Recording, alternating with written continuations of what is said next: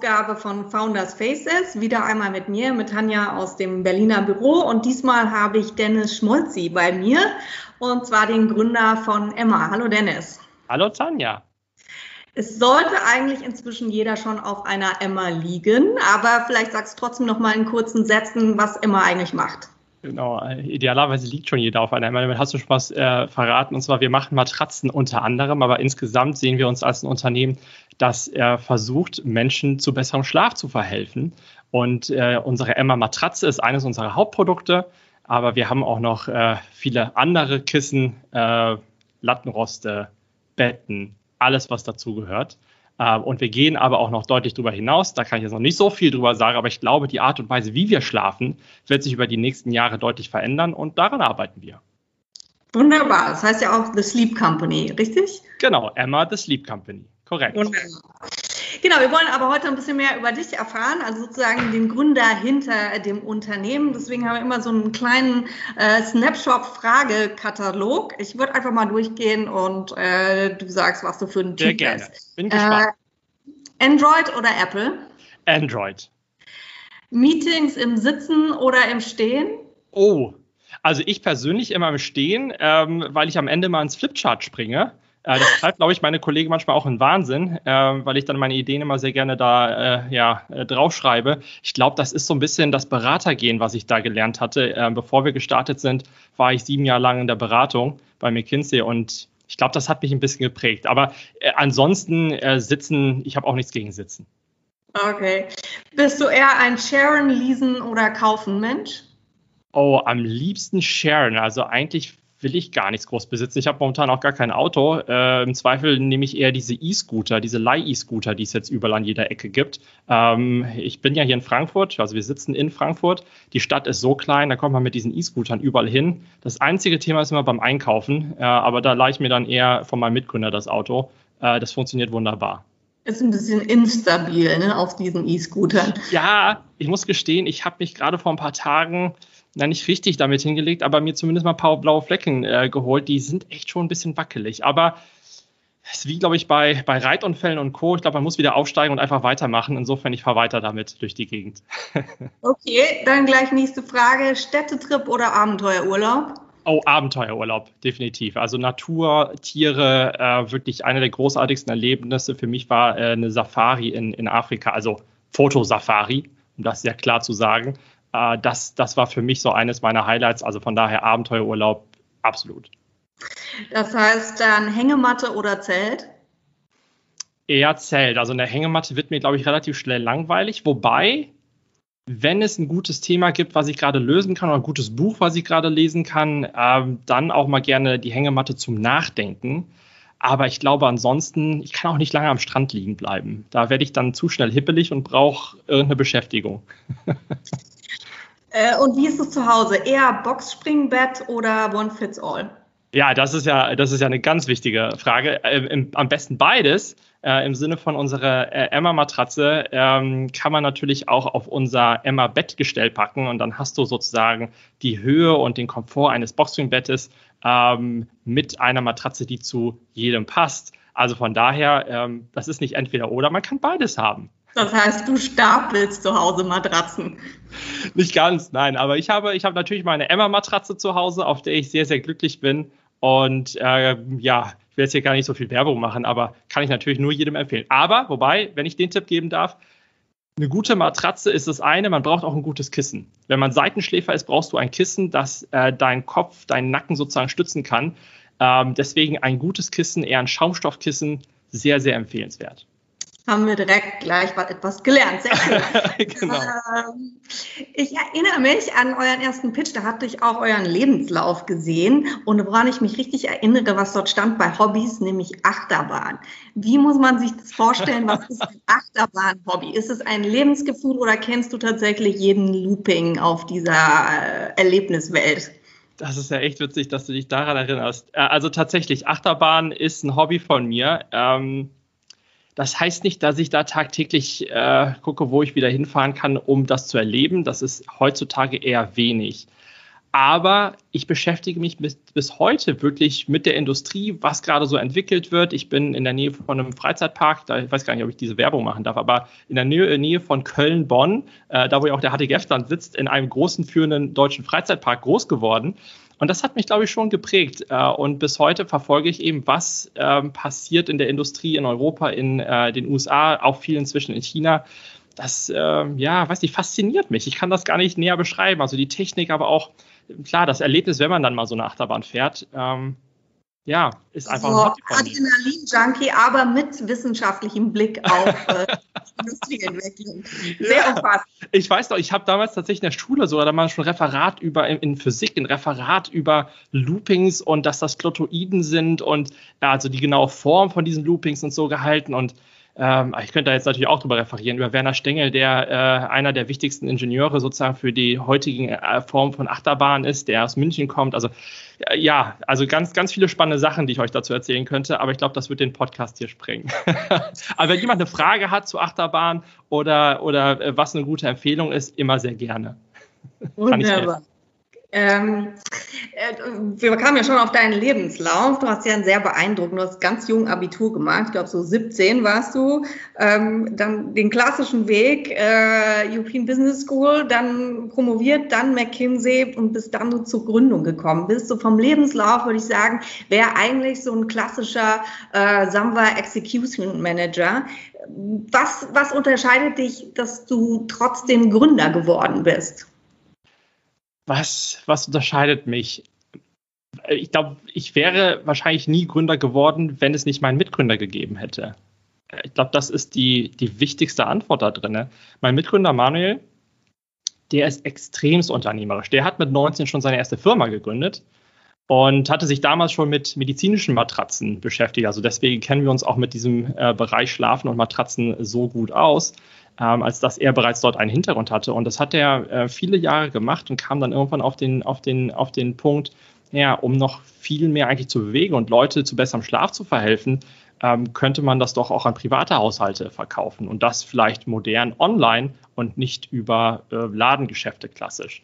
Und das war so der Startpunkt. Und er ist sehr gut in diesen, in diesen Möglichkeiten, Opportunitäten zu sehen und diese zu ergreifen. Ich bin wahrscheinlich jemand, der gegeben auch diesem Lebenslauf, den du beschrieben hast, mit Beratungshintergrund. Ich bin sehr strukturiert und sehr in den Details und ähm, kann insofern auch ganz gut Business Cases bauen. Und so hat mich Manuel damals angesprochen, meinte Dennis, äh, willst du mir nicht helfen, diesen Businessplan erstmal zu schreiben, aus dem ist dann mehr entstanden, dass wir es zusammen gegründet haben. Ähm, aber durch diesen, durch diesen, ja, und wir waren damals schon sehr eng befreundet. Äh, durch diesen Hintergrund äh, und diese Stärke, die ich sicherlich habe, äh, war ich dann ein guter Match für Manuel.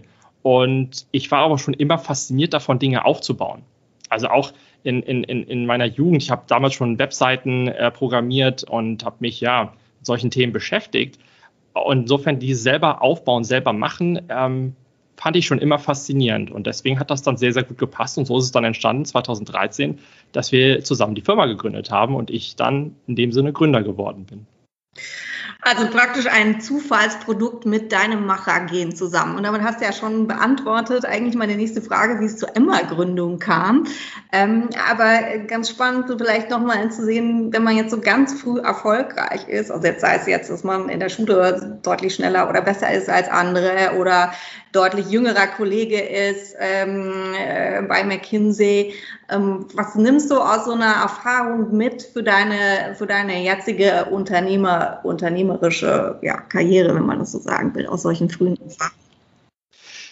Ähm, ich glaube, ähm, die Erfahrung äh, hat mir auch eigentlich gezeigt, dass man äh, dass, dass es eigentlich egal ist, wie alt man ist. Ich glaube, das ist dann die, die, die, die vielleicht wichtigste Erfahrung und auch nicht, ob man damit schon so viel Erfahrung gesammelt hat in bestimmten Bereichen. Wir haben in unserem Team, also wir sind inzwischen über 400 Leute bei uns äh, bei Emma. Ähm, und wir haben ganz viele junge Leute auch direkt aus der Universität, äh, die aber für uns äh, und mit uns ganze Länder neu aufbauen. Also wir sind jetzt inzwischen in 23 Ländern und viele davon sind gestartet, teilweise sogar mit Praktikanten. Also teilweise sind das ähm, ähm, ganz tolle Leute gewesen, die wir als Praktikant äh, während des Studiums bekommen haben und die uns geholfen haben, neue Länder zu starten. Und von daher, ich glaube aus der Erfahrung, das sehe ich halt jetzt auch wieder, ist, es ist, ist nicht so relevant, äh, was für einen Hintergrund man hat, äh, wie lange man schon Erfahrung in bestimmten Bereichen hat, sondern es geht eher darum, wir suchen Leute und Talente, äh, die Spaß daran haben, schwierige Probleme zu lösen, Dinge zu schaffen, die so noch niemand vorher gemacht hat. Ähm, und ja, damit uns hilft, wirklich die Art und Weise, wie Menschen schlafen, auf der ganzen Welt zu verändern. Und wenn man daran Spaß hat, dann kommt man zu uns und dann ist das ja Alter und der Hintergrund äh, eher sekundär. Das heißt, wie begegnest du dann deinen Mitarbeitern? Achtest du darauf, dass sie dann auch entsprechend vorher in ihrem Leben oder schulische Karriere eine besondere Performance gezeigt haben? Wir haben wirklich sehr unterschiedliche Lebensläufe in, in unserer Firma, äh, was auch darin begründet liegt, dass wir auch sehr unterschiedliche Profile suchen. Also ich habe das zwar gerade sehr spitz formuliert, wir suchen Leute, die Spaß daran haben, wirklich Probleme äh, zu lösen und, und wirklich herausfordernde Dinge zu lösen und äh, Neues zu schaffen, Neues, was, was so vorher noch nicht probiert worden ist, noch nicht existierte. Aber dafür braucht man sehr, sehr unterschiedliche, ja, unterschiedliche Herangehensweisen. Also vielleicht dann nochmal das Beispiel von Manuel und mir, also meinem Mitgründer und mir. Manuel ist eine sehr, ein sehr kreativer Kopf, eine sehr kreative Person. Äh, ich bin eher der Analytiker, der sehr im Detail steckt. Man braucht beides. Und gerade auch wenn es vielleicht kreativere Personen sind, die haben manchmal nicht den geradlinigsten Lebenslauf. Von daher, das ist, das ist, ähm, ja, das ist nicht das Entscheidende, sondern viel wichtiger, wie beschrieben, und das ist das auch, wo, wie wir im Interview bei uns darauf achten. Wir schauen uns an, wie, was für eine Persönlichkeit ist das? Ist das jemand, der sehr kreativ ist? Ist das jemand, der sehr logisch denkt? Ist das jemand, der sehr unternehmerisch tickt? Ist das jemand, der, der einfach die Ärmel hochkrempelt und mal macht? Also es sind so Dimensionen, ähm, die wir uns definiert haben. Die haben alle nichts mit Erfahrung, mit Alter oder sonst was zu tun. Ähm, aber wir suchen eben unterschiedliche Leute, um aus so einem diversen Team äh, oder so diverse Teams zusammenzustellen, die gemeinsam mehr schaffen als jeder Einzelne. Hättest du denn, äh, wenn du gewusst hättest, dass du so schnell und so früh erfolgreich wirst, hättest du dir dann so im Nachhinein gedacht, ach, dann hätte ich mir aber in bestimmten Phasen im Leben ein bisschen mehr Zeit für andere Dinge nehmen können? Oder? Also ihr, auch, auch, wenn du, wenn du sagst, ja klar, das war jetzt irgendwie eine, eine, eine, eine schnelle Entwicklung an manchen Stellen. Ähm, aber ich habe das ja auch nicht darauf angelegt. Also in vieles bin ich Anführungsstrichen reingerutscht. Also ähm, so die Art und Weise, wie ich zur Beratung gekommen bin, das war irgendwie so ein Abendessen, wo man eingeladen worden ist und als Student nimmt man jedes kostenlose Abendessen mit. Äh, und am Ende äh, hieß es, man kann auch zum Interview kommen und ich brauchte irgendwie Praktikum und irgendwie bin ich dann in der Beratung gelandet. Also es war gar nicht so viel, dass ich so viel drüber nachgedacht hatte. Ähm, und ähnlich war es mit dem Gründen. Ähm, das ist irgendwie entstanden, weil Manu mich angesprochen hatte, ob ich mal helfen könnte und daraus ist einfach mehr gekommen. Von daher, ähm, ich, ähm, ich habe es nicht so sehr darauf angelegt, jetzt eine gewisse Geschwindigkeit zu haben. Ähm, und ähm, bis zu einem bestimmten Zeitpunkt in meinem Leben an irgendeiner Stelle zu stehen. Also ich bin da, ich bin da gar nicht so zielorientiert, wie man vielleicht meinen mag, sondern ich mache halt die Dinge, die mir gerne Spaß machen. Das ist auch mein Ziel im Leben. Insofern auf die Frage dann zurückzukommen, hätte ich mir besser mal irgendwo mehr Zeit gelassen. Also ich glaube, ähm, ich habe mir glücklicherweise immer wieder auch Auszeiten genommen, also im Sinne von jetzt nicht dramatisch, aber ja, mir ist zum Beispiel Urlaub sehr, sehr wichtig. Also mir ist sehr wichtig, ähm, ja, auch mal ja, Dinge zu erleben. Also das ist das, woran ich, äh, was ich weiß, was das mich das glücklich macht. Ich möchte Dinge erleben, ich möchte Erfahrungen sammeln. Äh, insofern auch nochmal auf deine Frage zum, zum Sharing. Mir geht es nicht um Besitz, sondern mir geht es darum, ja, Erfahrung zu sammeln, weil ich glaube, das macht einen glücklich. Und bis jetzt bin ich sehr zufrieden, wie ich das balanciert habe mit Dingen, die ich schaffen möchte. Das macht nämlich auch Spaß und Dingen, die ich erleben möchte. Äh, von daher, ich glaube, die Balance hat ganz gut geklappt. Zum Beispiel eine Sache, wirklich eine Erfahrung, die, die ich auch sehr hilfreich fand. Äh, bevor ich in der Beratung gestartet bin, war ich drei Monate in Südamerika, habe da äh, in, einem, in einem Waisenheim zum Beispiel mitgeholfen gehabt, habe ein bisschen versucht, Spanisch zu lernen. Das war eine tolle Erfahrung. Das möchte ich auch nicht missen. Vielleicht noch eine interessante Sache über dich. Du wolltest eigentlich Schauspieler werden, habe ich gelesen. Gelandet bist du in der Bankenberatung. Das ist also sehr weit voneinander weg. Ja, und jetzt ähm, verkaufe ich Matratzen. Ja, also ja, tatsächlich, der, das ist nicht ganz so gerade. du denn spielen wollen als Schauspieler? Ach Gott, das, das, das ist eine schwierige Frage. Ähm, ich glaube, es, es, kam ja nie so weit. Ich meine, ich war damals so ein Theater-AGs in der Schule, ist ja nun wirklich auch schon ein paar Jahre her. Ähm, und, oh Gott, jetzt kann ich mich ehrlicherweise auch nicht mehr, mehr an konkrete Rollen da erinnern. Aber mir hat das irgendwie Spaß gemacht. Also Schauspieler hatte mir irgendwie Spaß gemacht. Ich fand irgendwie Film spannend. Und das finde ich bis heute spannend. Also ich bin ein, ein großer Filmfan, ähm, gehe auch total gerne ins Kino. Ähm, und ich zum Beispiel bewundere, ähm, bewundere auch, auch wenn das jetzt nicht ähm, ähm, Live-Action-Filme sind, bewundere zum Beispiel das Storytelling von Disney und von Pixar insbesondere. Also insofern das ganze Filmthema verfolgt mich weiterhin. Ich weiß aber ehrlicherweise nicht, also wenn ich mal eine Rolle spielen würde, puh. Also ich glaube, ich glaube, ich finde Rollen auch vielleicht dann eher so von, ich sag mal so ein bisschen schwieriger, anspruchsvolle Rollen, auch wenn ich es selber sehe, äh, sehr spannend. Ob ich das aber könnte, hm, wage ich mal zu bezweifeln. Ähm, ich erinnere mich noch, als wir so das erste Closing Dinner hatten, ähm, da hattest du ganz beharrlich darauf gepocht, dass es ein Familienunternehmen ist und dass es ganz wichtig ist, dass es ein Familienunternehmen ist. Jetzt ist natürlich eure Familie auf äh, mehr als 400 Mitarbeiter angewachsen und ihr seid Teil einer größeren Familie geworden bei Haniel, ähm, die aber auch im Prinzip äh, sag mal, in, als Eigentümer Familienunternehmen letztendlich sind. Ähm, wie hat sich das für dich so entwickelt? Hat sich das für dich erfüllt in, in, in dem, was sozusagen die Unternehmenskultur ist? Ähm, hat sich das so erfüllt? Also was der Fall ist, ich bin sehr stolz auf äh, die Firmenkultur, die wir haben und die Kollegen und das Team, das wir haben ähm, und das, was, was dieses Team tagtäglich erreicht. Also von daher, ähm, ich kann mich ganz ehrlich zu sein, gar nicht mehr so genau an die Diskussion erinnern, aber ich kann mir vorstellen, dass sie existierte.